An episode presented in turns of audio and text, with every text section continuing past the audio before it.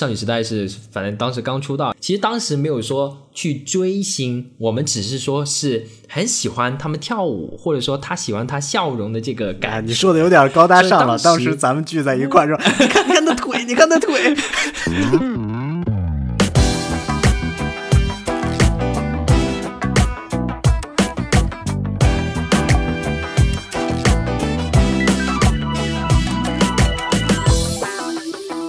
欢迎大家收听扯读，我是陈老师。我是包子。哎，我们这期节目跟大家见面呢，大家可能觉得也是，我们本来是想把它做成一个周更的节目，但是出于很多的原因，我们现在已经几乎成了一个月更的节目。那具体原因是什么呢？是因为其实，在过程中我们也策划了几期节目，我邀请了一些嘉宾。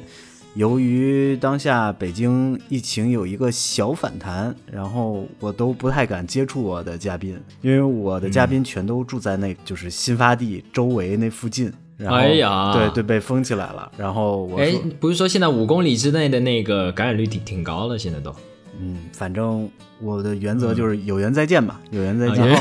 然后，我们又没办法进行这种云录制，因为跟陈老师就各种姿势都可以配合得了。呃，对，而且我们呢也没有钱，就没有钱买 买录音机寄给嘉宾，让他在那边录，然后再寄回来，这种能保证质量又短平快的方式啊。我看到有一些有台的主播，嗯。为了邀请嘉宾，还寄那个录音笔啊。过去。呃，主要是寄录音机，咱们就寄一些比较好的那种录音设备啊，咱们啊，好吧，想一想啊，就是在这一个月之内呢，大家都比较忙，大家都在忙什么呢？陈老师可能是忙工作，忙带娃，我这边是忙着公司搬了个家，搬了个新家，然后忙来忙去，然后在这期间呢，我爸又呃新发的脑梗，然后住院了，他是左后脑，然后就右胳膊觉得没劲儿，然后右腿使不上劲儿，觉得恶心难受，然后就去医院了。嗯，就是药物治疗嘛，药物治疗相当于溶栓那种感觉，让它通了，通了就好了。然后现在我就默认在广大听友的内心起伏下和支持下，虽然你们都不知道这个事儿啊，然后我爸已经康复出院了，现在还每天、哦，那太好了。每天还在日坛公园溜达。就是不是那个日坛公园，就是真的 真的日坛公园，在里头溜达，然后现在已经好很多了。我过去一个月就是主要还是忙工作吧，呃，另外呢就是呃最最重要就是自己空闲的时间呢，呃看了几部美剧，还有呢 看了一部综艺，还有呢就是最近还在追那个《隐秘的角落》，呃，相信等我们节目播出的那个时间，估计大家都已经早就已经看完了。所以，我们今天为什么要聊这个题目呢？呃，因为我们不聊电视剧，我们要聊一聊，就是在这期间，呃，比较最近比较火，这个转的有点硬啊。没关系，就这比较火的综艺类的，就是那呃女团选秀的啊、我要感谢一下，就是因为我是那个跟宇宙结婚的粉丝嘛，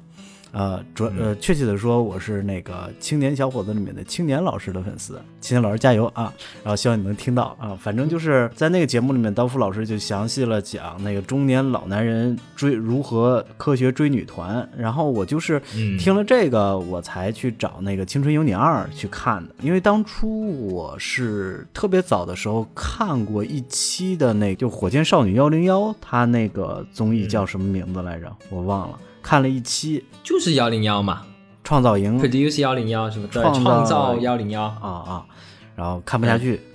就觉得什么玩意儿，就就啊觉得，呃哎呀，太无聊了。然后后来就踏踏实实从头开始追了《青春有你二》，然后我、我跟我老婆每天就就是面露傻笑，就是看这些就漂漂亮大妞，就感觉哎哎呀，这这挺好看啊，就很开心，然后就就就就看完了。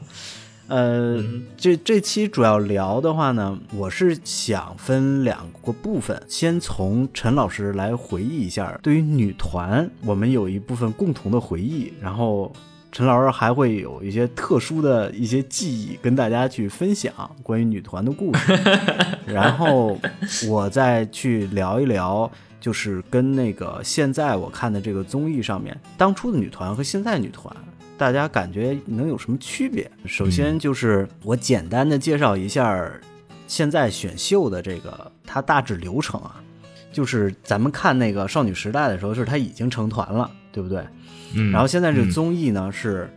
相当于是选秀，但是跟我刚开始是想象的不太一样的是，它是分公司训练生还是个人训练生过来参加选秀，然后从这么多个人里面，先按各个不同的方向，比如说舞蹈方向、歌唱方向，那《青春有你二》有一个说唱方向，然后创造营呢有一没有说唱，有一个原创创作方向。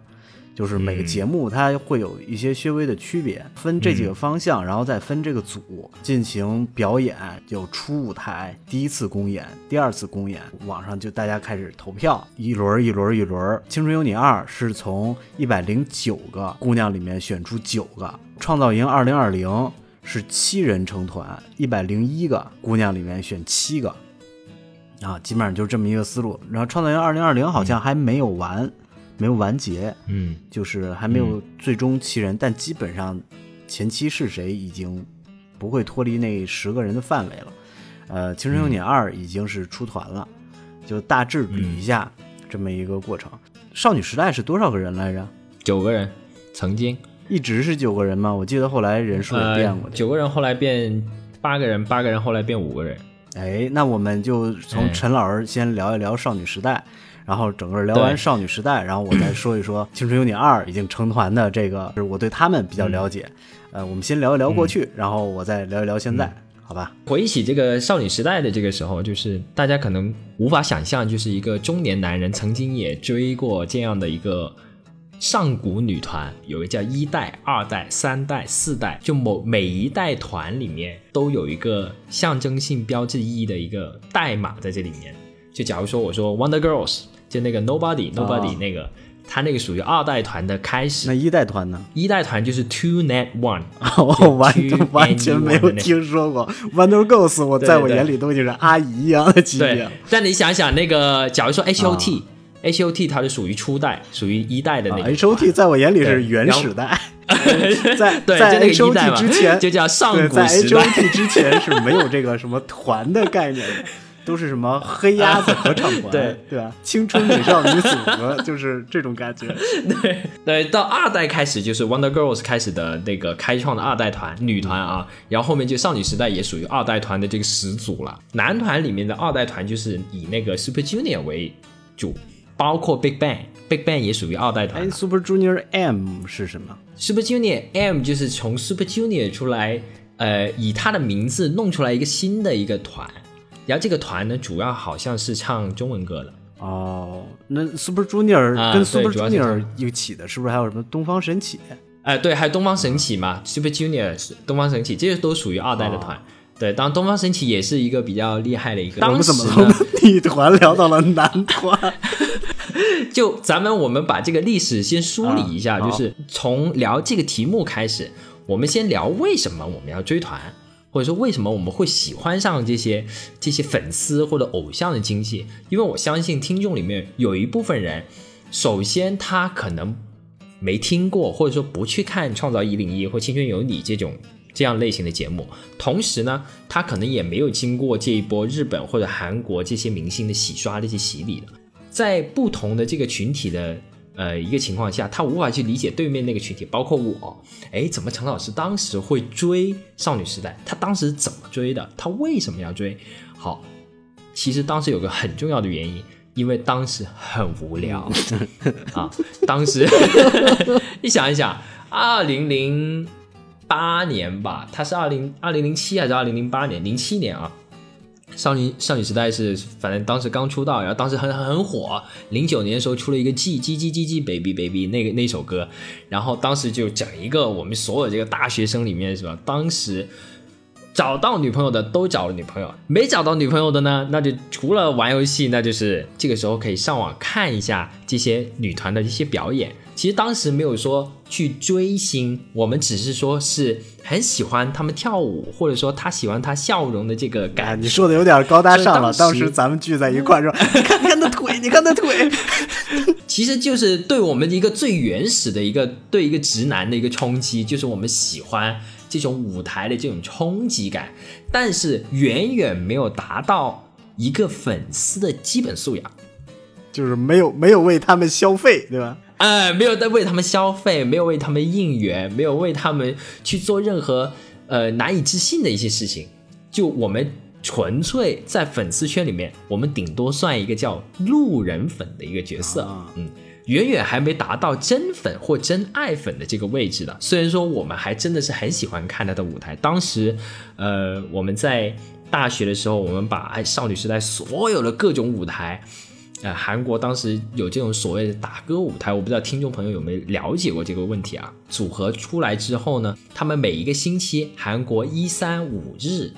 大概是一三五日，就是这几天里面，每个电视台会有一个音乐节目，这样子呢，它就是有一个固定的一个舞台，提供给这些组合、歌手、艺人去参加这个舞台，给他们一定量的一个曝光。然后这个音乐节目就是很普通的，以前我不知道那个北京有没有，因为 TVB 以前是有这种所谓歌手舞台，每个星期就有一档，然后呢就是各种歌手就他们发新歌，他们就在这个节目里面唱，然后轮流唱，唱个半个小时四十分钟这样子，把所有歌全部唱完了，不是一个歌手，各种歌手上去唱，轮流的这样唱之后呢，他们这个曝光就有了，他们是有一个固定的一个位置给到这些艺人跟这些偶像去。和他们的粉丝近距离或者说一对一的这样去接触，其实呢，后来的这个 S N H 四十八，还有那个日本那个叫什么？AKB 四十八，哎，对，A K B 四十八，其实也是一塞样的，只是说他们就是们有一个 AKB 的分支，后来独立。Anyway，他们现在就是更厉害了，就是他们独家的节目，而且自己的去一对一跟粉丝去做呃这个握手会啊这样子。以前的那个韩国的时候，就他们就只能去上这些音乐节目给他们曝光。所以呢，当时我跟包老师，所有少女时代的打歌节目的这种舞台都必须要收录，必须要收集，然后反复的来回看，慢慢的去培养起了一个对少女时代的一个呃所谓的倾慕。还有喜欢上你有点你有点夸张了，当时是只有陈老师在做这个事情，然后我们不是住同一个宿舍，然后我宿舍是在对面楼的三楼，他是一楼。每次我去找到他的时候，然后他就对着电脑在那喊当当当当当当当当当当当当当当，然后然后我们俩就一直在那就盯着那个屏幕，哇，你看你看你看，哇，你看这个版本不一样，这个版本不一样，然后就在那看，然后基本上是我只要去，然后陈老师就在看，然后所以其实就是陈老师刚才聊的那一切都是陈老师在做的事情。他今天说出来之前，我都不知道他还干了这么多的事情。我我们只是一起 一起分享对着电脑舔屏幕的这个 这个环节而已。对对，所以说从舔屏幕到真爱粉中间还有个非常巨大的距离。其实中间，呃，当时为什么会有呃喜欢上看这些追星的这些内容或者说节目？其实这些就是一个娱乐节目嘛，它提供到给所有的用户，其实就是一个内容的消费。我们要 Q time 的时候。我们就必须要看，要不就看短视频，要不就我们就看这期节目了。那我们选择了看这个，那当时当时还没有短视频，对，那个时候没有短视频啊，然后要不就就玩玩那个时候游戏。其实就是这种女团的这种舞台啊什么的，对咱们来说就是短视频嘛，因为一首歌的长度就是五到十分钟嘛，三分多钟，然后你就在那看，然后、哎这元气满满，然后各种腿，然后就啊，然后就很开心就过来了嘛。然后但是陈老师、他在这条路上面越走越远，然后你继续。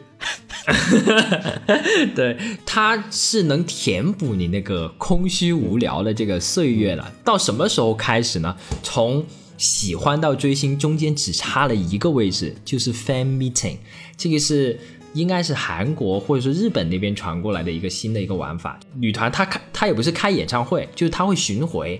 到各个各各种各样的城市，到上海，到北京，就是她是在首你尔你。刚才说的对 fan meeting 就是现在的粉丝见面会，对不对？握手会，对吧？哎，没错没错，对，然后他们简称叫 FM，但我不知道啊，当时我只知道哇，少女时代要来来广州了，然后他还要开一个。我以为是演唱会，你知道吗？当时我说一定要买，一定要买最贵的，因为我那个时候还没有到说一定要坐飞机去首尔看嘛。但是他来到广州或者说来到佛山，我一定要看。谁知道原来韩国的所谓的 FM，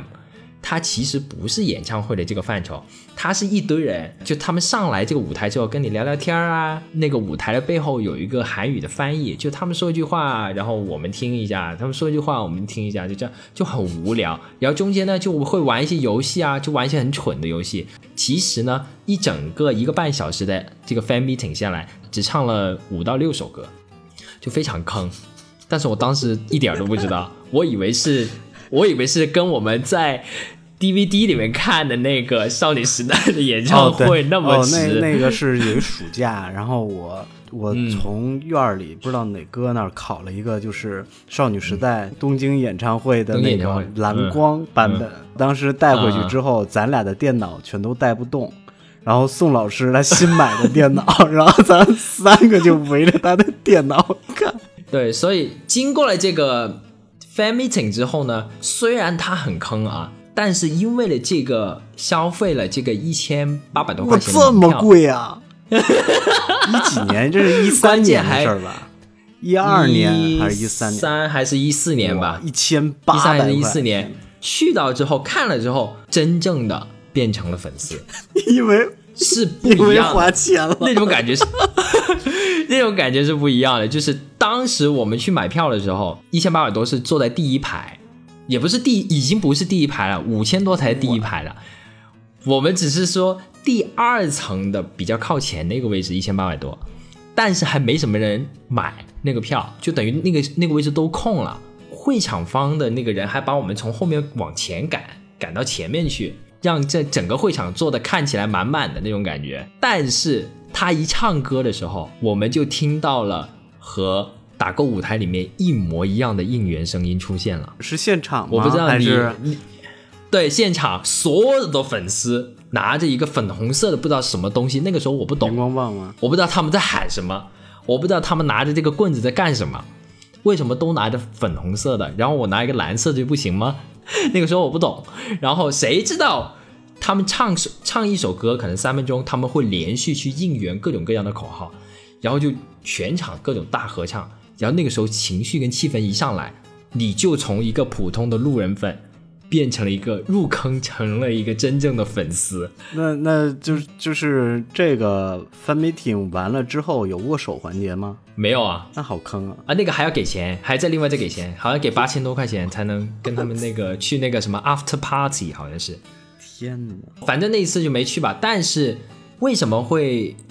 突然间会入坑了？就是因为现场的那个感觉和你看视频的感觉真的是天跟地的分别。就现场的那个他们那个女团的那个舞台的那个操控感，还有现场那个音乐，还有各种各样情绪的调动。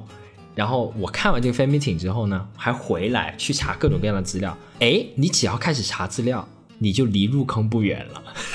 开始查各种各样他们的这个历史啊、综艺啊、各种各样的舞台啊，慢慢慢慢的，你就开始一点一点去搜集他们的资料。从这个时候开始，我就从一四年开始才真正成为他们的粉丝了。那你真正成为他们的粉丝，除了查资料，后面还干啥？呃，干的事情太多了。那就首先呢，就是最简单的，咱们要呃简单做的就是要把他的 MV、打歌舞台，还有所有的综艺都得看完，这是一个粉丝的一个基本素养。首先，你的一手资料里面一定要把明星的所有的一手的资料的所有的内容给全部消费完。第二呢，这些你已经全部倒来倒去全部看完了之后，你还要看二二手的资料。什么是二手资料呢？就明星他们去进机场、出机场、演出前、演出后，都有一个饭站，他们会安排前线的的一些摄影师去给那个呃给那个明星去拍照。这个拍照他们拍出来呢，和新闻图拍出来是不一样的。你会发现，韩国新闻社很多一些报纸，他们拍出来明星的图，那些明星脸都油油的，还有各种粉，不太好看，跟你想象中的不一样。但是饭站拍出来那个图都精修过了，特别好看，跟仙女一样。哎，这个时候你就可以各种各样的饭站的这些图、机场图、新闻图，你都可以来回的倒，来哎回，的。那在那个饭站里面有私生饭吗？饭站里面，我不知道有没有私生饭，但是我知道肯定是有私生饭的。哦，就是就一直都有私生饭、是吧？就是我是前些日子全民骂肖战这个浪潮当中，我才知道什么叫私生饭。给各位听众说一下，就是通过掌握明星的各种行踪，去不断的去骚扰这个明星。就是其实他根本就不是粉丝，他完全就是一个叫什么偷窥一个跟踪跟踪癖偷窥一个人，恰好这个人是个明星而已。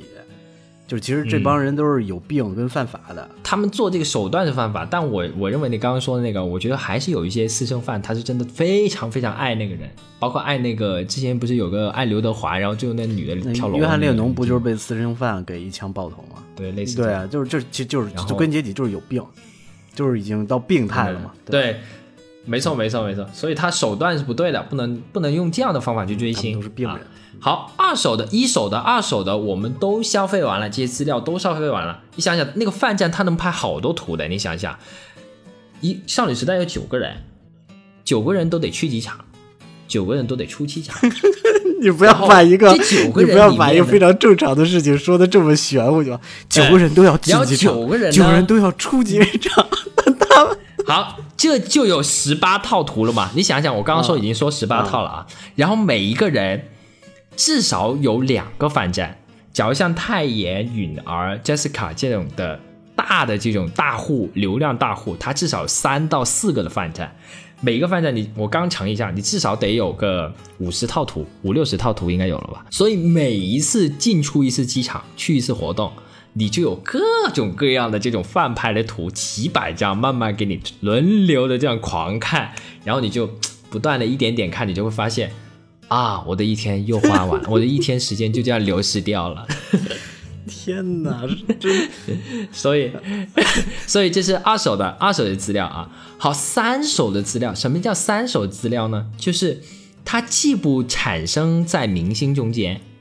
也不产生在泛站的官方中间，它只产生在粉丝跟粉丝之间的资讯。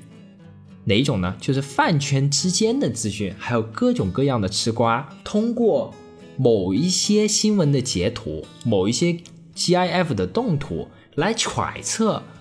两个人中间发生了什么事情，类似处 CP，谁跟谁有矛盾，官方是没有承认过了，只有粉丝自己在 YY，所以这种三手资料呢，也够你吃个几个几个星期的瓜了。当时你都干了这么多事情，我都不知道。好，好，这种这种瓜把它吃完了之后，等于是刚刚我们说，假如说一碗汤，你把肉也吃了，菜也吃了，等于汤也喝了，那最后还有一身骨渣是什么呢？就四手的资资料，就是完全没有人承认的，是那种同人文、漫画，还有各种衍生的产品，这种我是没有玩过，我也不关注。这种我就不关注了，因为因为过也不喜欢。因但为因为你不能让自己无聊的底线一步一步后退，对不对？但是我知道现在大陆里面有很多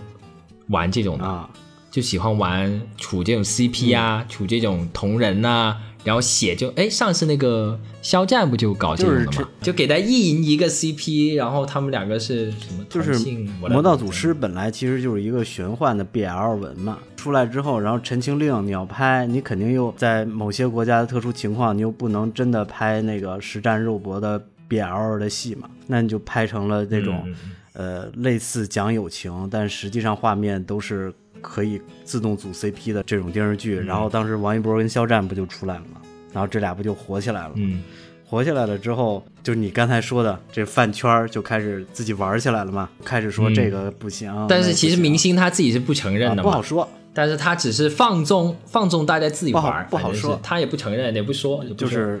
嗯。主要还是看自己的流量能不能起来，然后就是嗯所有都是向前靠近嘛，就是自己如果嗯。真能向前靠近，那就那就继续嘛，就是其实就是某大厂牌开始策划。这种推出哪种类型的偶像，然后给框定下来，啊。全国这么多人，对对随便找个人还不好找，找完之后往上一安，然后再拿机遇一包装，这个人设一出来，嗯。然后看谁的流量能够一直往上走，那就养着谁；谁流量不行嗯了，那你就要死就死吧，我也不管你了。就是其实其实就是一个圈钱嘛，在圈钱这个环节当中，嗯让一个个就是吃颜值，然后靠编剧能够得到自我愉悦的这种受众来消费他们嘛。对于我来说，当时等于是所有的瓜，所有的这些内容全部都消费了，就把他们所有的资讯全部都已经吃光了我。我。觉得你这根本就不叫消费，你看你干这些事儿，干哪个花钱了？就是花时间而已。所以说花时间之外还要花钱。那花钱，刚刚提到这个 fan meeting，第二个就是那个出专辑你该怎么买？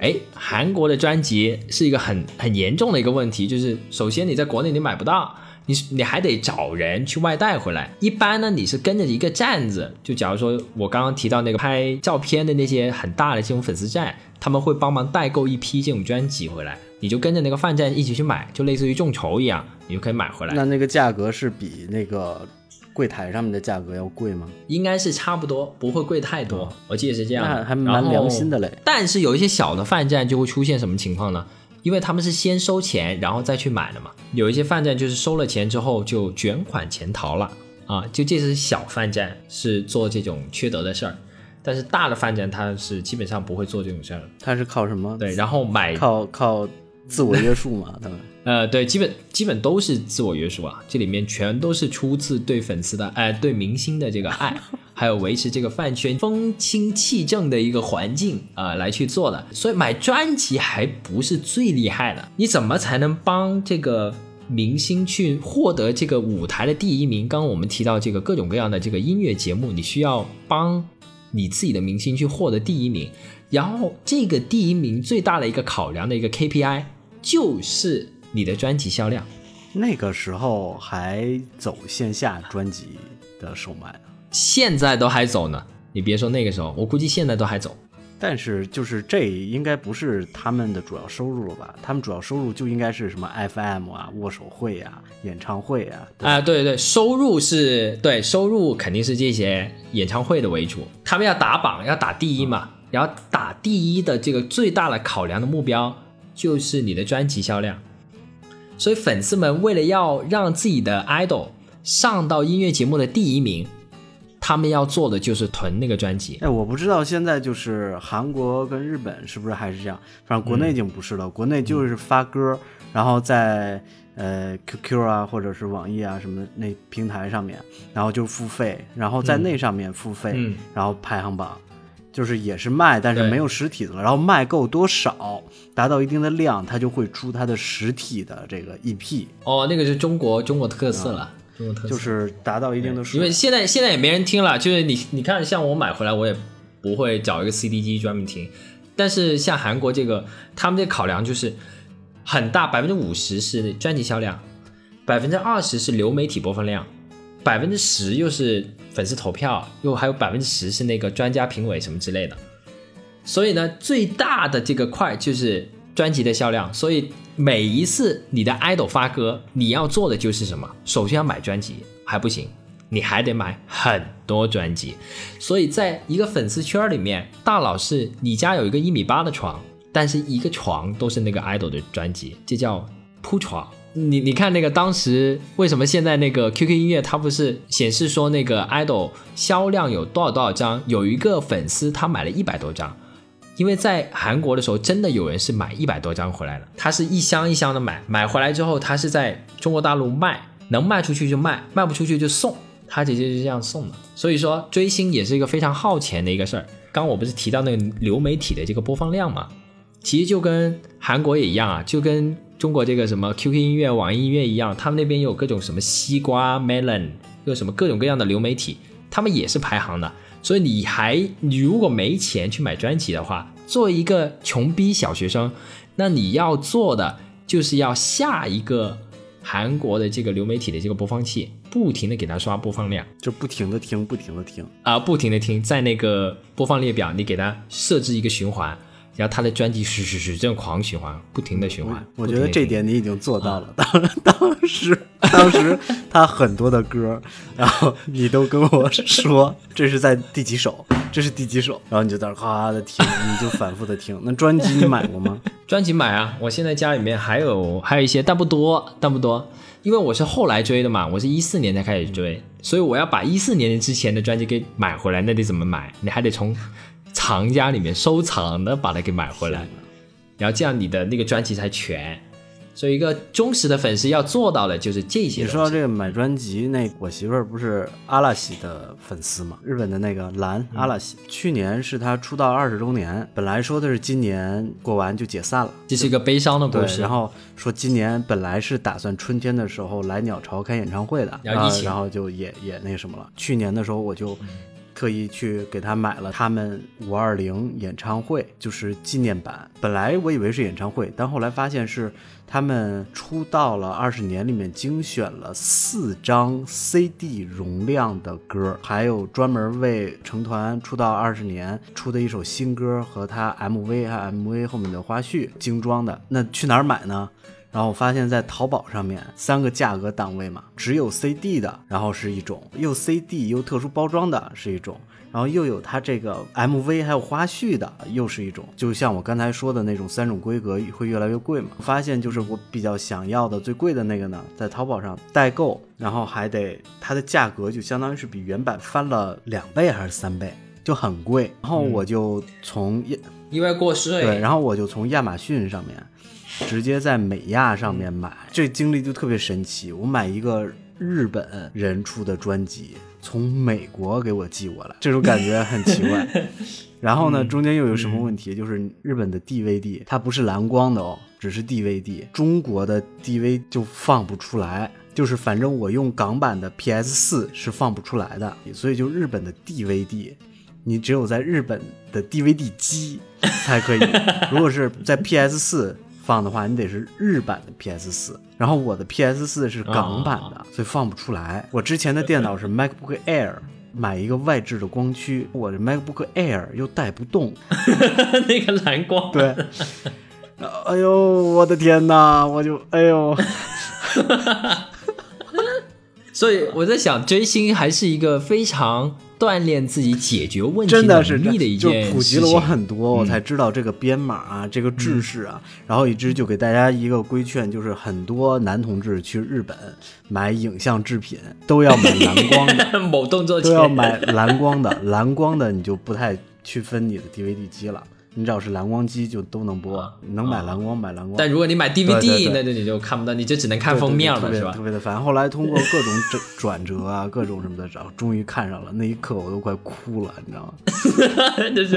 哎，我追的心好感动。关键其实最开始不是我追。是我媳妇儿追，然后 她呢，她没有说要买任何她的周边或者什么的意愿，就是她追星特别的合理，她就说的是，如果有机会能去现场看演唱会，一定很开心什么的。但是如果错过了，那就错过了，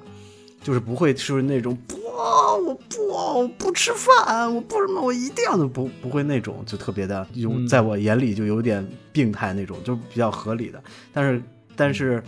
但是确实是对这个是有感情的。中间就插一句，就是其实自己喜欢一个偶像团体，这种感情，就刚才陈老师聊到的，他去 FM 就是 fan meeting 的时候见到少女时代一起打 call 的时候，我就问你，特别兴奋的大家一起打 call 的时候，你有没有隐约觉得自己流出了一些感动的泪花，那种兴奋，那种莫名想哭的冲动，有没有？那肯定有，其实就是有点像踢足球，呃，踢足球赛，你在。场上呐喊，一起全场这个球迷一起去唱这个队的队歌的那种感觉，对，就是你也不会去追这个球队，但是你肯定会流泪，对，就就很奇怪，就是那种气氛到了，你也不知道为什么要哭，就有一种想哭的感觉。我觉得这是一种正能量啊，就是就是你有的时候你并不知道你喜欢这个东西，它到底为什么喜欢，但是它能给你带来很充实而又感动。让自己不断变得更好的这种动力，就刚才陈老师说的，你你想想，你如果不追少女时代，就这个饭圈里面，就刚才你说那些，我八辈子可能都不知道，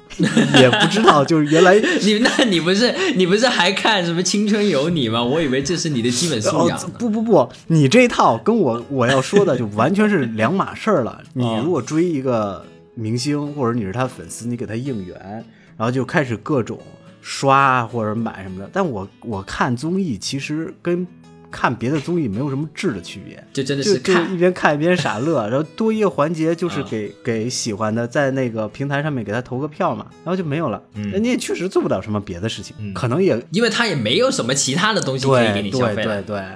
然后就是这么一种节奏。刚才你说的一直是这么着一个应援，就无论是那种虚拟应援还是实体应援，真金白银的时间的应援，就应援到你的那个粉丝上面。像《青春有你二》的话，它这个刚才说了一个大概的流程，是一百零九个姑娘聚到一块儿，一个然后先挨个认识，然后有一个初舞台，然后就是他是各个公司的一起来的，就上台表演一下，然后底下导师评价一下，给他们归到 A B C D F，F 就是就很差了嘛，A 是相当于很好嘛，就这么着。根据初舞台表现这么划分之后，然后分成这几个组，然后这几个组，然后再开始选歌，然后让他们每个人来找自己互相挑选，然后再组队，然后再表演，然后再投票。第一次公演，然后就带妆，然后选好歌，然后唱跳，这么的一个环节，在整个过程当中，你就开始不断的了解到，肯定一百零九个人，你不可能每一个人你都特别熟悉的，你只会熟悉镜头经常出现那几个人，对对对，他都分配好了每个镜头。谁的那个曝光量多一些，得谁的曝光量少一些。它有个哎，这个呢，它实际上是分两个，就是你看你没看之前的时候都会这么想，就是这么划分。它实际上是分两块的，它有一块儿就是舞台表演的时候，它有一个剪辑版的，就是各个机位啊，各种效果你能看一剪辑版。然后还有是一个固定某人机位的，全程你只看某一个人，全程只看这一个人。然后在平时训练的这个过程，它每一个舞台分两版本，一个是训练室版本，还有一个是那个舞台版本。训练室版本就全都是一镜到底版本，就一个斯坦尼康，然后啊各种各种那种。然后那个另外一个就是舞台的，有各种剪辑了。如果纯看这两个版本，那真的就是你通过这个整体的表现，你想看哪个就一直看哪个。那如果是它后面会有那种。呃，要表演之前有各种花絮嘛，然后大家准备这个啊，谁又不行了？我觉得我不行，然后一帮人大家帮他劝他，然后哭啊，我很努力，然后那那种，然后要有有人很搞怪啊，就各种，就是这个环节是编剧参与，然后让大家更多的感受到这些人物的特点的，然后从舞台上面那就是纯纯粹那个表现力了，然后以至于就是最开始的时候。我跟我媳妇儿就只看舞台表演的部分，就会让就会觉得啊，这也行。就他，你知道他最开始的时候，舞蹈组的是只跳不唱的，然后唱歌组是只对唱歌组是只唱不跳的。这也是为什么我现在看大陆的这个这些选秀啊，就总看不上，就感觉他们的这实力真的不能跟那个。你就觉得就是就这些实力跟韩国真的是没法比。对对对。就是，但是就是这个综艺嘛，综艺它就是让你刚开始看到是这样，后来就是全开麦，就是又唱又跳了。最后，我觉得是那种能全开麦又唱又跳，然后让人一看就没有觉得这什么玩意儿啊，这不是这样的，基本上就离出道不远。然后在这波人里面再找出一个啊，唱唱的很稳，跳跳的很帅，然后动作倍儿齐，然后又有个人特点的。这么几个人，不出十五个人吧，然后选出九个。其实，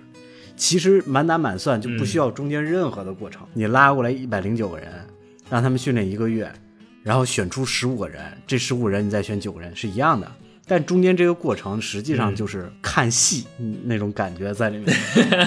吃瓜看戏。然后，呃，刚才你一直在聊少女时代，那咱们穿插一下，你说一下少女时代这几个人。然后我说《青春有你二》出团的这几个人，然后我来你说一下你最喜欢谁，然后你觉得每个人担当什么，然后我说一下《青春有你二》里这九个人担当什么，然后推荐一下大家怎么样？嗯，你说让我突然间说选几个人啊？因为我我觉得有意义吗？聊这个？我觉得还挺有意思的，主要是因为你想聊你这个是吧？不是，我主要我主要是觉得就是大家可能一直说这个成团几个人，就感觉不就九个人吗？但实际上，每个人他在团里面，他担当的部分是不一样的。然后因因为有一些不同的点，所以这个就好比你看一个舞台上就两个人，绝对没有九个人热闹，然后也没有九九个人的点。理是这么个理。少女时代这个，嗯，他们是九个人嘛，然后基本都是九零、八九、九一这三，就就是这个年龄段的这个九个人。然后呢，里面我最喜欢的几个吧，没有说最喜欢一两个，因为我是在粉圈里面是，然后我是比较特别的，就是我不参与他们这个粉丝的这些骂战。呃，为什么？为什么？为什么会有骂战呢？因为你看，你刚刚说那么多，都还是基于他们的舞台表演嘛。其实有很多衍生出来，就是关于他们的性格，关于他们的谈吐。关于他们的举止是否得体，而成为你投射的一个印象。嗯，他是不是对前辈有礼貌？他是不是对后辈有关照？他在团友发专辑的时候，他有没有去应援？有没有去发 Instagram？如果他没有发，哎，你看他不够仁义，所以他这种人我就不喜欢。如果我觉得他是一个仁义的人，就应该这么发。但也有人就觉得他没有觉得什么是正确的就做什么，他坚持在做自己，我觉得他牛逼。嗯，哎，有一些粉丝又喜欢这种艺人的，就有一些就是假如说同一个公司的发了一个专辑。但是少女时代某一个人就必须要应援他啊，大家一定要去听一下，怎么怎么样？但有有几个人他就不会这么发。我们这个团里面其实就基本上跟你上刚刚说的一样嘛，有个唱 rap 的，有一个专门唱高音的，有两个唱高音的，有几个就是专门跳舞的。然后我们看的呢，主要就是看跳舞的。做一个大直男，因为九呃这个所谓少女时代呢。有一个名字叫九姐姐，九姐姐，同时又有一个名字叫九腿，叫九九腿或者叫大腿时代啊。大腿时代呢，就因为他们这九个人里面呢，身材还比较腿的比例是比较长的，然后特别是他跳某一支舞的这支舞叫 Genie，G E N I E 这这首歌的时候呢，他的腿是甩的特别好看，所以呢。建议大家去看一下这首歌，虽然这首歌不管是有多老啊，大家这个舞台像素有点差，但是这个舞蹈绝对是划时代级别的舞蹈。为什么是划时代呢？因为他的腿甩的比较好看嘛。啊，因为你现在你你这个舞台，你特别是在直升机天台的那个舞台，这个舞台的这个大腿甩的就是。前无古人后无来者了，基本上是可以这么说。现在你看那个国内的综艺，基本上也没这么跳的，他们也跳不了这种舞。为什么呢？刚刚就说了嘛，一个硬伤他做不到，就是不能一边唱一边跳，做不到。啊，我觉得你已经就是对国内女团有一定的偏见了哈。就是我要说一下，就实际上就是已经成团的，能正正式出道的，还是唱跳，不能说都能做到，就是特别的好。但是至少一半以上的人，就比如说你刚才说的少女时代嘛，然后我现在说一下那个 The Nine 嘛，这九个人里面又能唱又能跳，做的比较不错的，至少有五个人。反正我现在看下来，至少有五个人。就特别奇葩的一个现象，就是这九个人里面出来，呃，C 位出道的是刘雨昕，就是她被预测为是中国第二个李宇春，但是她比李宇春唱的好一些，然后比李宇春能跳。这九个人。最年纪最大的是九五年的，年纪最小的是九七年的。你是不是受到了心灵的暴击？还还好还好。然后这刚才话没说完，就是 C 位出道刘雨欣，我觉得刘雨欣是毋庸置疑是在任何团体里都可以 C 位出道的，就是她的舞蹈能力、演唱能力还有原创能力都是很强的。这种中性化的这种定位，让人觉得她又不是特别的。糙汉子那种男人那种特别猛那种感觉，又没有那种女女性的那种作的那种任何一点成分在上面，这样一种在我眼里有点完美的存在的感觉。哎，你说这个就很特别了。就如果隐身会刚韩国就是少女时代，它是没有这样的角色定位的，就它没有一个人他是定位在中性的，而且在二代团里面也几乎没有，直到。F X 出现的时候才有，就是那个宋茜的那个组合哦，宋茜那个组合叫 F X 啊。对，然后里面有有个人，他就是就偏中性的，到现在还是被批评的，因为当时这个韩国的这个娱乐圈就认为女生就应该是有女性气质嘛，就他们还是有女性的这个刻板印象，所以直到后面还有一些女团。也会放一些中性的角色，但是都非常失败，都基本上很难成功。那那个《The Night》里面有两，但中国就走的比较远，两个中性的角色，一个陆柯燃，一个刘雨欣。就我觉得其实也是大伙儿投票投出来的嘛，就是大家对于女孩子到底该怎么样，包容度至少在这个女团这个范围里面，大家能看得到。我觉得走的比较靠前了，已经这个是一点。然后后面我就先把挨个人的说一下，然后咱们再展开。比较一下，就是嗯上升一个高度，就是审美趋势的一些区别。嗯然后第二个就是特别嗯奇葩的是，呃，九人出道里面的排第二的虞书欣，虞书欣她无论是唱还是跳，实际上能力我觉得都属于中等水平。她是为什么投票这么高呢？就是她这个人设属于那种嗯哇哦，就是那个上热搜的那个哇哦，那个开始开始火起来的，可能你都不知道，外号叫小作精，就是特别、嗯特别作，但是呢人又不坏这么一个设定在里面。他纯粹就是靠个人魅力得到了排到了第二，然后剩下每个人，你在说杨超越是吗？呃，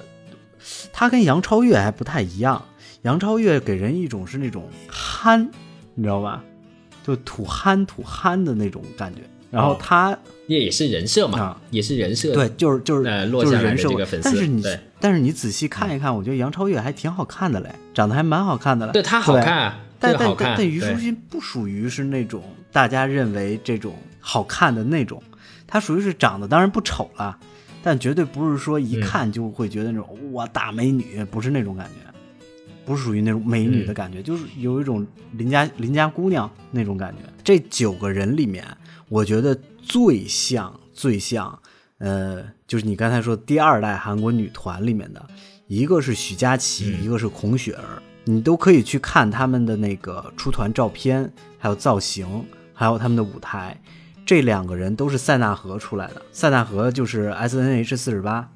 就是看这个综艺我才知道，有很多训练生说我已经训练了十年了、八年了，然后我第一反应就是这帮孩子九六九七这么小，都十年八年了，也就是说学历都很低呀、就基本上没怎么上过学，是不是？你想想，差不多十八九岁就开始当训练生，我是之前听到一个嗯消息，就是说，真正的这个训练生其实是家境比较好的，才能去做这个训练生。就是得家里特别有钱，是吗？首先你，嗯，你做训练生你是没有这个所谓的这个收入的。第二个是，你除了要呃养活自己以外，你还得有更多额外的付出。你这个所谓化妆啊、护肤啊、保养啊、什么时尚啊这些你，你都得跟上。这些不是说，因为你在没出道之前你是没有任何收入的，所以这个时候这一段那么长时间的这个训练的生涯，要不就是家里面有资助，要不就资本在资助你。资本家资助你，就是说以前的那个女团的你说的这个和他们普遍受教育程度比较低有什么关系？我觉得是两种想法，一种是他们有可能一边训练的时候，一边课外把它给全部补完了，但这个也是要靠强大的财力去支撑的，哦，可能就不是跟我们上这种所谓公立的学校需要考勤的那种了，嗯而是私立的，或者说呃他可以自己安排时间的这种。啊，你说到这个，就明显能感觉到，就是节目在最后的时候会放一些他们家人给他们加油鼓劲儿的那些照那个视频，就能感觉到有很多姑娘家里头真的特别的有钱，家里的氛围还有父母的穿戴，都明显感觉是属于是高收入所以水平家庭。现在这个选秀节目啊，它跟以前零五年的这个叫做什么？就嗯那个李宇春那个叫什么？哎，对，超级女生跟那那个时代的那种选秀有一个很大的区别，就是什么？那个时候是真的是平凡人，你靠自己的那个呃才艺，或者说真的是自己的。当然，李宇春她是家里面也有一点钱的，但像那个朱笔畅他们是可能是没那么有钱吧。他们是真正的通过自己的才艺来获得自己的第一名，还有自己的这个人气。但是现在的这个所谓训练生的这种模式，它是需要强大的这个财力来支撑的。这又换一个角度来说明，现在可能才是真正的有钱人玩的游戏。而且你确实能嗯感觉到，就是如果没有资本的注入、财力的支撑，他们是没办法请嗯很好的老师，然后没办法，哎对，没错办法衣食无忧的专门做这个事情。就是你现在看到光鲜亮丽的这些女团成员们，她们都很年轻，在很年轻的时候嗯能达到现在这种演艺水平，的背后都是钱，对吧？给支撑起来了。堆出来的，对，真的是这样。说完这一点呢，我想说的第二点就是，现在选秀节目给人的一种感受是，和我当初想象的形成强大反差，是他在不停的来告诉你，你只要努力，你就有可能成功；你要不努力，你基本上就废了。然后还有一个特别冰冷的事实，就是你先天条件就这样，哪怕你在各个方面做得再好，你可能也无法成功。就我举这个例子，就是特别特别为那个《青春有你二》里面有一个人叫叫上官喜爱这么一个女孩发声，就是她表现的各个方面都很好，但是她的外在上面，你一看就不是女团里的，业务很突出，但就是出不了道，没有人给她投票。就是这是一个非常残酷的现实，但大家好像一下全都全都忽略掉了。嗯，就是从这个综艺上面，你能感觉到，不管多少年过去了，刻板印象上面的东西、禁锢的东西还是在禁锢。然后我们能看到好一点点的东西，就是这个女团让我看到好一点东西，不定义女性到底是怎么样的。以至于两个中两个中性定位的都能够出道，但你刚刚说的这个，我认为他是不是也在迎合现在一大批这种呃，所已经觉醒的这些观众他的这个想法？呃，其实也不是，所以他才故意安插了两个新的这个所谓这个其实并不是，其实从概率上面来说，概率上面来说是合理的，因为这整个一百零九个呃女孩里面，这种中性定位的差不多得有四五个。然后最后留下来了，最后出道了，居然有两个，但是在《创造营2020》里面，短发的只有两个，然后中性的又只有一个，而且中性那一个，无论是唱，无论是跳，无论是原创，这三项能力，在我，在至少我现在看来都是弱爆了，所以肯定出不了道。所以其实还是跟这个选手有关系，而且《创造营2020》是鹅厂的，《青春有你二》是陶厂的，陶厂就是爱奇艺嘛。爱奇艺不是奇异果吗？奇异果不就是猕猴桃吗？猕猴桃，然后桃厂，哦，这得转三个弯。然后那个腾讯就是鹅厂的，这个大家都知道了啊。然后明显能感觉到鹅厂比桃厂有钱的多，就是他们一共，比如说有九那个初舞台有九场表演，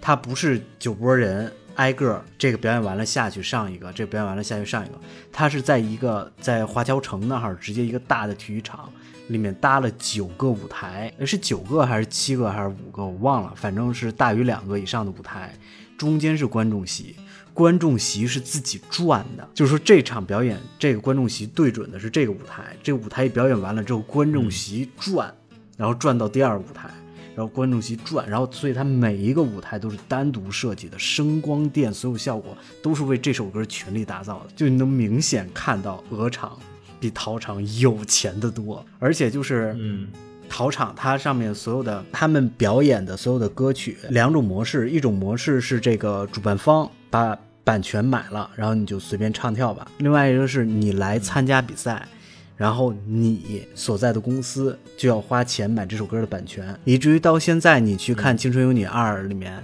呃，有一场好像叫《恋爱循环》，那首歌是没有人唱的，是没有声音的。他买日本《恋爱循环》花泽香菜那个歌的版权，只买了一次的，就你只能听一伴奏，然后看上面姑娘们都不出声，然后在那跳，然后旁边一个。字幕写着与版权方沟通中，就就特别的神奇。然后，但鹅厂就不一样了，鹅厂是所有歌的版权都给买下来了，这就体现出了一个平台资本的强大。腾讯它基本上就买了多少音乐的版权，但是爱奇艺呢？你提到爱奇艺，爱奇艺没有对啊，基本上就什么的版权都没有。就对比完了这两个，然后我刚才说了一下，就是出道这九个人里面一些特点。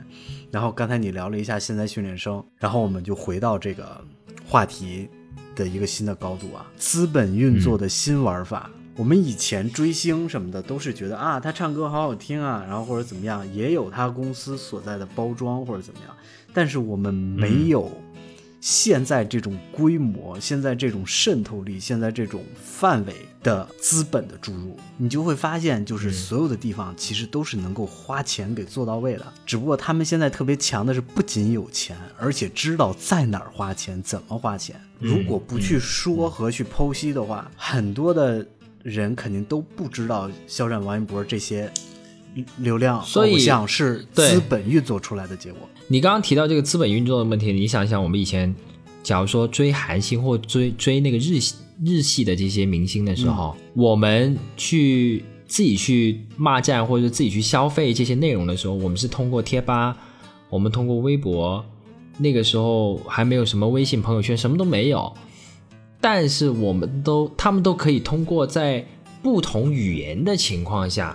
都能产生那么巨大的这个消费能力，是吧？他们那个时候还，我不相信那个时候的韩国公司他们能操纵这个当时的这个贴吧或者微博，肯定做不到，或者说只能是自己的饭站自己去弄一下，就自己弄一下，只是很普通就弄一下。但是现在的这个，你刚刚提到这个青春有你的粉丝，他是各种各样的方式渗透你的毛孔。来告诉你，这个是好玩的、有趣的、有意思的，这个瓜有意思，有可以去吃。首先，你是在爱奇艺把它给看完了，看完以后，你又去贴吧去讨论，后面又有微博的发酵，第三面又有那个各种各样的广告、各种各样的品牌、各种各样的曝光，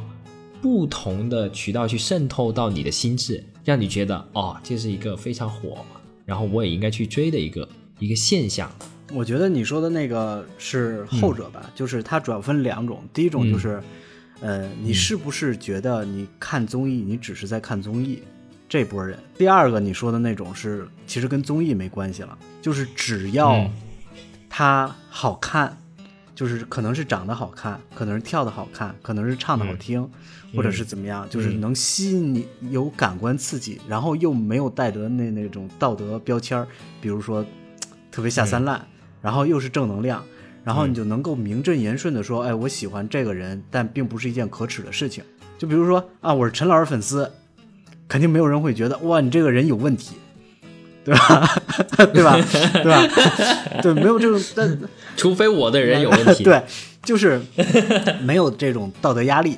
然后在没有道德压力的情况下，给你创造了各种可以为他消费的渠道。嗯，以前大家是没有困难创造困难去消费，买张机票飞到韩国看演唱会或者怎么怎么样，其实都挺难的，找黄牛买票什么的。现在已经给你开了各种渠道了，各种方向了。然后出道的有出道的消费方式，没出道的他成立自己的工作室，你也可以给他继续消费，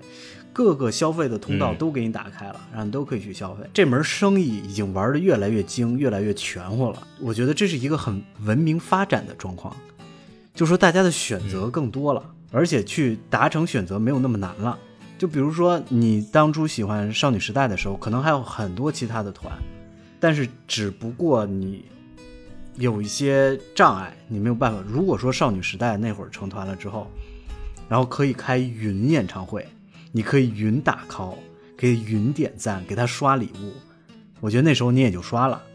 只不过那时候的技术没有实现这种。事情现在实现了。那个时候，其实我们能刷的就是什么？就是当时他那个亚洲音乐大赏在香港举办的，要去投票。那个什么陈奕迅也有时候会去上，然后我们就得去投票啊。投票你就得换手机号，就他首先还得卡你手机号，卡手机号还不行，他还得卡你的 IP。就如果你一个手机号，你只能在一个国家投两次票，一天这样子的。所以你就不停的换 IP，还得，然后那个时候我们还得找科学上网的方式，去科学的去换不同各样的 IP，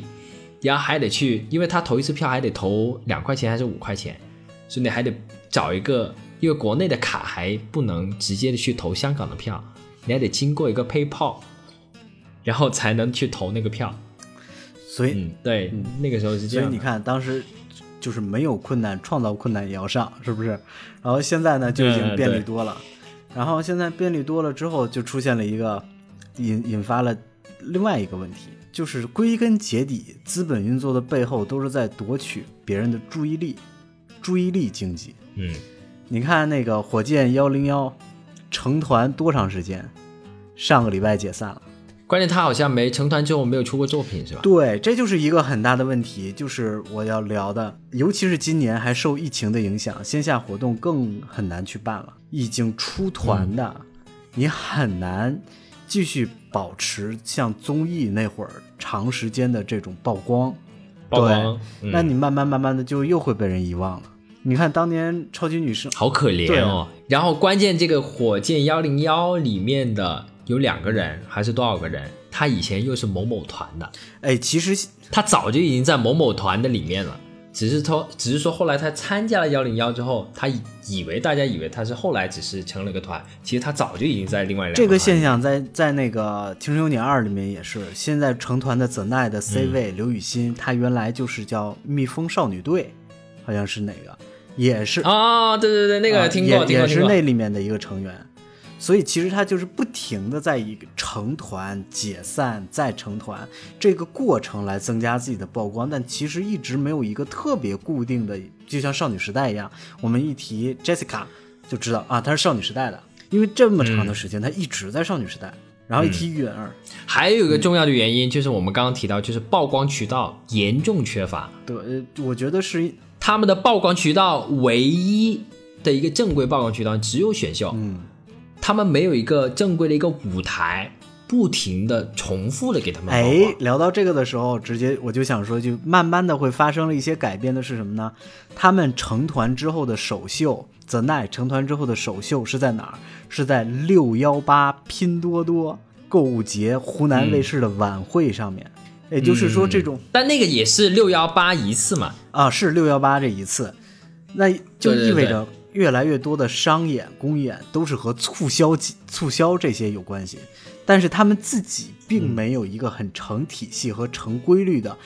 真的就跟音乐、跟舞台有关的东西出来。嗯，这这就变成了他们还活着，但是质量上面没有变化。就看不到他的进步，对，然后慢慢慢慢的没，所以他们唯一的进步就是又回去重新训练一回，要又出道一次，又然后在过程中可能不停的可能又会变成就是我觉得我已经这么多年了，然后什么什么的心路历程，然后各种心酸，但是我要努力，我要突破自己，然后呢，就还是这些东西，只不过变着法儿的来来弄嘛。这一点最可悲的就是，呃，每一个特别优秀的个人，在这种浪潮之下，就会让人特别的。特别的惋惜或者心疼吧，就是你看这个节目，嗯，C 位出道的刘禹锡，他是今年才二十二岁还是二十三岁？但是你从他身上能看到一个三十六岁还是四十二岁左右一个人有的这种成熟度，你知道吗？不仅处变不惊，而且思虑非常的全面，这种就是少年老成，这是一个贬义词了。但是在资本洪流之下，少年老成的人越来越多了。就是在现在这个时代上面，感觉你要让更多的人认可你，你就要表现得更成熟、更正确，对，不能得罪人，这是反人性的。我觉得这是反反生命状态的。但是你又得要挣更多的钱，挣更多人的注意力。对，就这这就是一件非常让人觉得恶心的事情了。就是刚才你跟我聊到的，就同样一句话，一个男人不同岁数的时候说就是不一样。比如说二十岁的时候喜欢一个小姐姐。啊，这个小姐姐好漂亮哦，是不是？哎，这个时候就觉得是年轻的时候对一个美丽女性的一个对美的一种追求跟仰慕。但当你当变成四十五岁的时候，同样还是你自己，你说，哎，这个女生有点漂亮哦，这个时候味道就不一样了。虽然都是同一个人，但在不同岁数里面说出同样一句话，哎。这这这个特点就反过来推到现在当时当今的偶像上面。嗯，这个偶像他的岁数可能就二二十出头，然后不到三十，嗯，就是很年轻的这个年纪。但是他呢，说话就特别照顾别人的感受，然后比如说哦，情商好高啊，或者怎么样，嗯，就就就很鲜明、很凌厉的特点的人，就越来越难活下去了。你就好比就是说大张伟这样的人。你要是现在出来一个全新的素人，像表现的像大张伟这样，那分分钟死掉了。嗯，大张伟是在当时那个他在花儿乐队出来那个时期的时候，一直保持惯有的风格，到现在他还能活下去。那你如果是一个新人，就像大张伟这样，基本上就死掉了。现在中国内地这边感觉比呃韩国那边好一点的，就是这种前辈后辈。嗯。这种状态就没有那么明显，对对对，就韩国你明显感觉到，只要是个前辈过来了，其实日本跟韩国都是这样，前辈过来了，你晚一样。你晚辈恨不得得跪着跟他说话。然后这个前辈都是基于你的出道时间来决定你的前辈，不是你的年龄来决定你的前辈。对对对，就这一点也挺明显的，嗯。就是《青春有你二》里面的那个叫青春制作人代表，其实就相当于主持人这个位置是蔡徐坤嘛。嗯嗯，就是这这档节目让蔡徐坤又圈粉了很多人。反正我以前是完全不了解蔡徐坤，以前只知道蔡徐坤打篮球，他自己都拿这个调侃自己。他说以前我觉得我还啊挺擅长打篮球的，后来我发现他真的只是个爱好。就就是，呃，这个节目反正就把蔡徐坤给带出来，就是就抛开舞台，蔡徐坤是一个特别好的人。就是在舞台上面，他那个风格确实我不是他的受众嘛，因为你喜欢女的，啊，对，而我我不太喜欢就是那种特别瘦、特别瘦、清瘦、清瘦的男的，我普遍不喜欢。嗯我觉得男的还是得一种稍微硬朗一点的，比如彭于晏啊那种的。嗯，不能像陈老师一样。然后呢，蔡徐坤他的年龄比很多训练生的年龄都要小，但是他们见、但他出道时间比他们对，但是所有所有人见到都会叫前辈，对前辈都那样，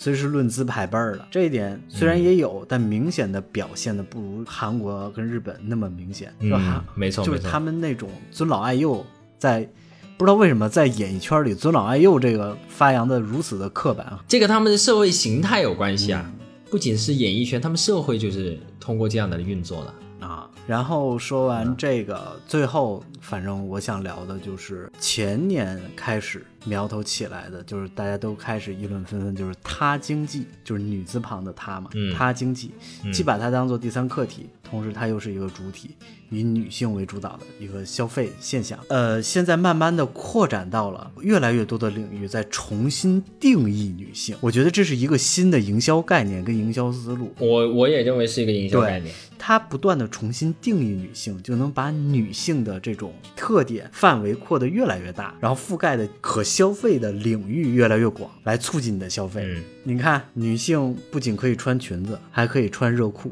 男的既不能穿裙子，也不能穿热裤了。你说是不是啊？但如果你刚刚说特殊的说调侃类的这种什么单口相声，是吧？那很多很多这个女性这个单口演员，她肯定都是以调侃男性为主。哦，对你说到这个，还有一个问题，就是任何语言类节目里面，女性都不吃香。对，因为女性她女性的单口演员，她调侃的这个议题是非常局限的。对对对，你说的这个还是在那个欧美的那个 talk show 的这个领域里面，在国内其实慢慢的好很多了。回到我还是那个核心问题，就是它经济的变化。策划咱们这期节目的时候，我给它定义的叫经济的后浪，就是这个后浪主要是以重新定义女性为核心展开的。嗯就是其实女性她到底应该是什么样子，在不停的定义，就是哪儿能让她花钱，我就怎么给她定义。我最近看到那个奥迪新的车的发布，它的海报的广告，在驾驶位上坐着的已经不是男性，而是女性了。这是一个苗头，我觉得这是一个苗头。以前也有啊，以前也有一些女性当司机的一些广告片，但是通常这种情况下，家后面都是一家人，但没有先生坐在旁边的，都是孩子坐在后面的这种。而且其实就是实际生活告诉我，这种状况其实挺多的。女性开车后面安全座椅上坐着一个孩子，但是没有男性。嗯，因为现在有很多的家庭确实也是这样，就是这种男性的彻底缺失，既不是个好老公，也不是个好爸爸。啊，这这话题有点沉重了，就是还是回到那个，就是女女性在不停的崛起，因为在新的生产方式上面，女性在职场上面的优势逐渐的显现出它的好处了。因为男性的思维方式比较线性，而且是都是以解决问题而不注重过程，而现在能产生经济增长点的都是在过程里面。所以就是这种状况，我们还是回到这个女团上面啊。这为什么女团又能再兴起了？我觉得还有就是一个很大，就是女性又开始重新被定义，然后大家对这个女性的包容度越来越大。而且你提这个女团为什么能重新兴起，你这这个论点啊，我觉得很有意思。就是女团在韩国的这个定义里面，它一直属于挣钱不多的这个在在国内也是，你说的肯定是落实到个人嘛。其实落实到个人啊，真的挣的都不多。从公司层面来角度啊，就是假如说在韩国里面的这各各种公司，它都是以出男团为主，而不是出女团为主。因为粉丝的这个角度来看，女团的粉丝主要是男性，但男性基本上他的消费他是没有女性消费的多了，在这上面。然后女性的那个消费呢，在韩国他一般会消费男性男团的这种偶像。但你刚刚说的这个就很特别了，为什么现在有那么多人去做这种女团呢？变成了有两种说法，就是第一，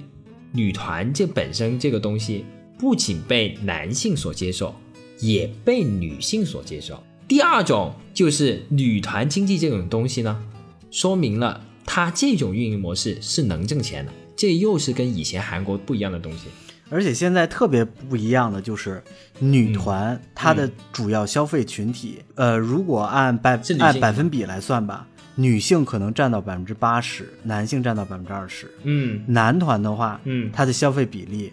可能百分之百都是女性。而这百分之百的女性，可能就是那百分之八十消费女团的女性，这是什么逻辑？这个还是那波这个逻辑就是这个饼其实更大，嗯，所以成立女团是更赚钱的。但以前在韩国他做不到这个东西，因为又回到刚刚我们提到这个大众审美的这个变化里面，韩国的女团她的审美是清一色的，都是为男性的审美去服务的，基本上。她出过那个刚刚提到那 FX 的那个中性的那个角色，就不是很被看好。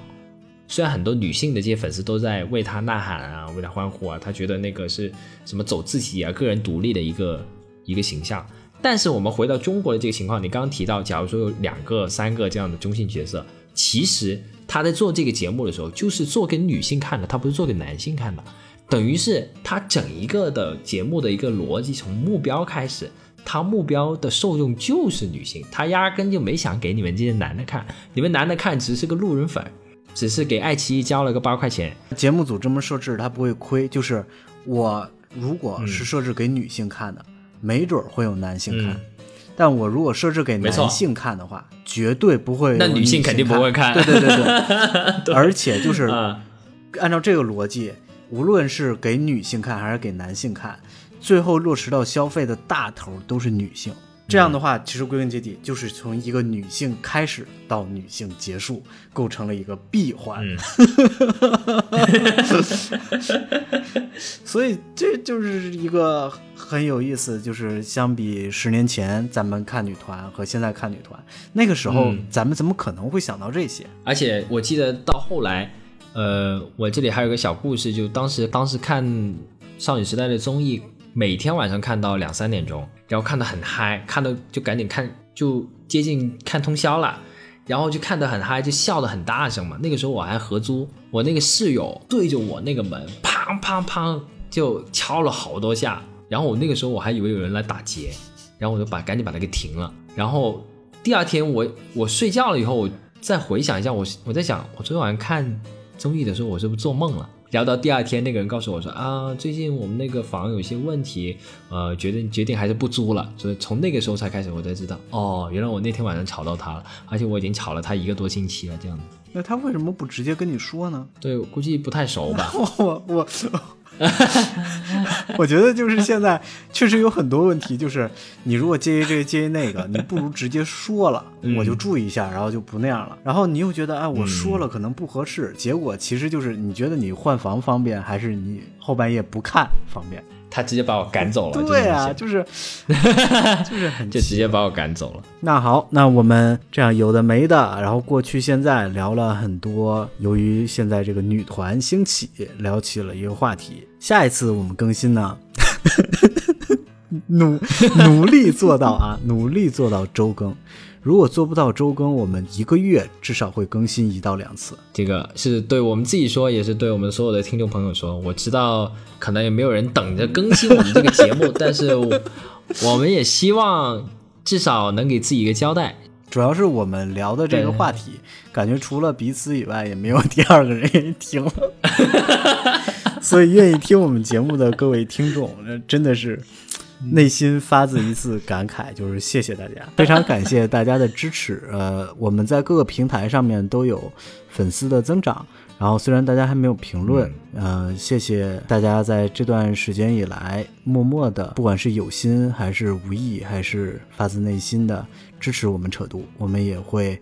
后续有更多的新的选题跟大家去聊。如果喜欢我们节目呢，大家可以在小宇宙 APP、苹果播客、网易云音乐、喜马拉雅等等各大的一些平台搜索“扯读”，就可以找到我们节目，并且收听了。希望大家能给我们节目转发、点赞、评论。呃，如果有建议的话，也希望及时给我们反馈。想听什么样的节目的话，也可以随时跟我还有包老师说。我们下期再见，拜拜。